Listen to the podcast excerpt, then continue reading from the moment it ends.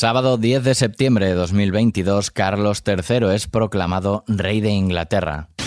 XFM Noticias con Daniel Relova.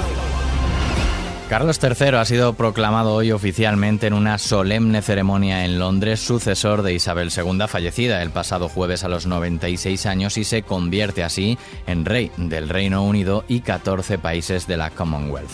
El histórico Consejo de Ascensión, que solo se reúne cuando hay un cambio en la corona, declaró al príncipe Carlos Felipe Arturo Jorge como el nuevo rey Carlos III, tras lo cual el soberano de 73 años dio un discurso ante un nutrido grupo de autoridades en el Palacio de St. James. El nuevo rey afirmó que seguirá el ejemplo de su madre, la monarca más longeva de la historia británica con 70 años en el trono, al respetar los principios constitucionales y servir con dedicación a los ciudadanos. Soy plenamente consciente de esta gran herencia, así como de los deberes y responsabilidades que ahora pasan a mi figura. En su mensaje, el nuevo monarca agradeció el consuelo recibido por la muerte de su madre, cuyo reinado, dijo, no tuvo precedentes en duración, dedicación y devoción. Posteriormente, firmó un documento que certifica que realizó el juramento en presencia de la reina consorte Camila y el príncipe de Gales, Guillermo, que hicieron de testigos. También autorizó que el día del funeral de Estado de Isabel II, el próximo 19 de septiembre, en la Abadía de Westminster, sea festivo en el Reino Unido. Después, Carlos III y Camila volvieron al Palacio de Buckingham, donde el rey ha mantenido audiencias con varios líderes religiosos y políticos del país. Desde España, Felipe VI ha felicitado a Carlos III tras su proclamación y le ha deseado un reinado fructífero y próspero que contribuya al bienestar del pueblo británico y al fortalecimiento de las ya estrechas relaciones entre ambos países.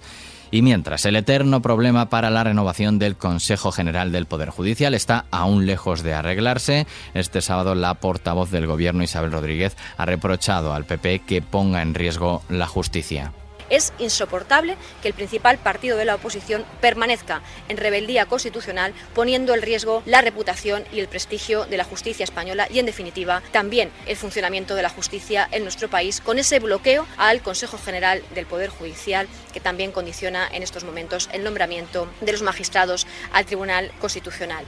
La ministra portavoz señalaba antes que el líder del PP, Alberto Núñez Feijóo, mintió el pasado martes cuando en el cara a cara en el Senado con el presidente del gobierno Pedro Sánchez dijo que tenía un documento con propuestas para afrontar la crisis energética, pero ha dicho solo vimos su portada y a día de hoy no ha remitido nada al ejecutivo.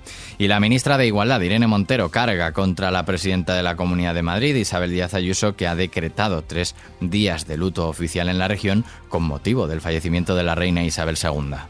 Y sobre la señora Ayuso creo que es una propagandista.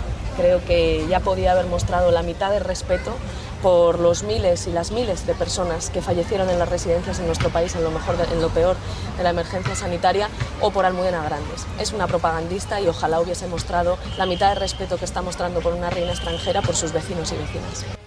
Y a un día de la diada, nuevo rifirrafe entre Junts y Esquerra. Esta vez la polémica ha tenido su origen en unas palabras en el periódico del presidente de Esquerra, Uriol Junqueras, que ha reprochado que en la mesa de negociación entre la Generalitat y el Gobierno haya independentistas que no pongan todos sus esfuerzos en alusión a Junts per Cat. Una actitud que, según él, agradece el gobierno español. Ese dardo ha enojado a sus socios de coalición y en Twitter el vicepresidente de Junts, Josep Rius, ha respondido diciendo lo que seguro que agradece el PSOE es tener un socio en Madrid que le vota gratis los presupuestos que le permiten desinvertir en cercanías en Cataluña. Por su parte, el primer secretario del PSC, Salvador Illa, ha pedido que esta pelea entre Esquerra y Junts no contagie al conjunto de la ciudadanía de Cataluña y ha defendido que la diada es una fiesta del respeto, la pluralidad y la buena convivencia.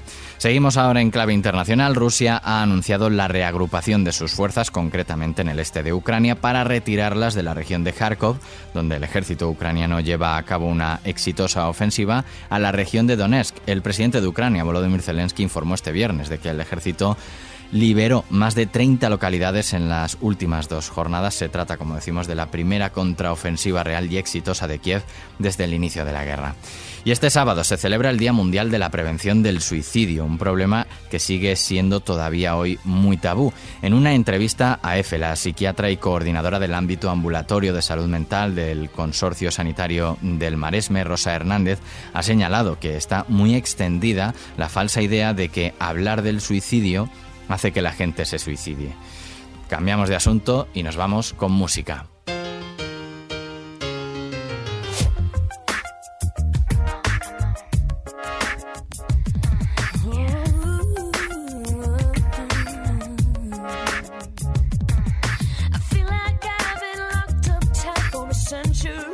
Cristina Aguilera será honrada con el premio Billboard Espíritu de la Esperanza por su amplia labor filantrópica. La cantante y compositora llevará a cabo una presentación especial el día de la ceremonia que tendrá lugar el 29 de septiembre en Miami, Florida.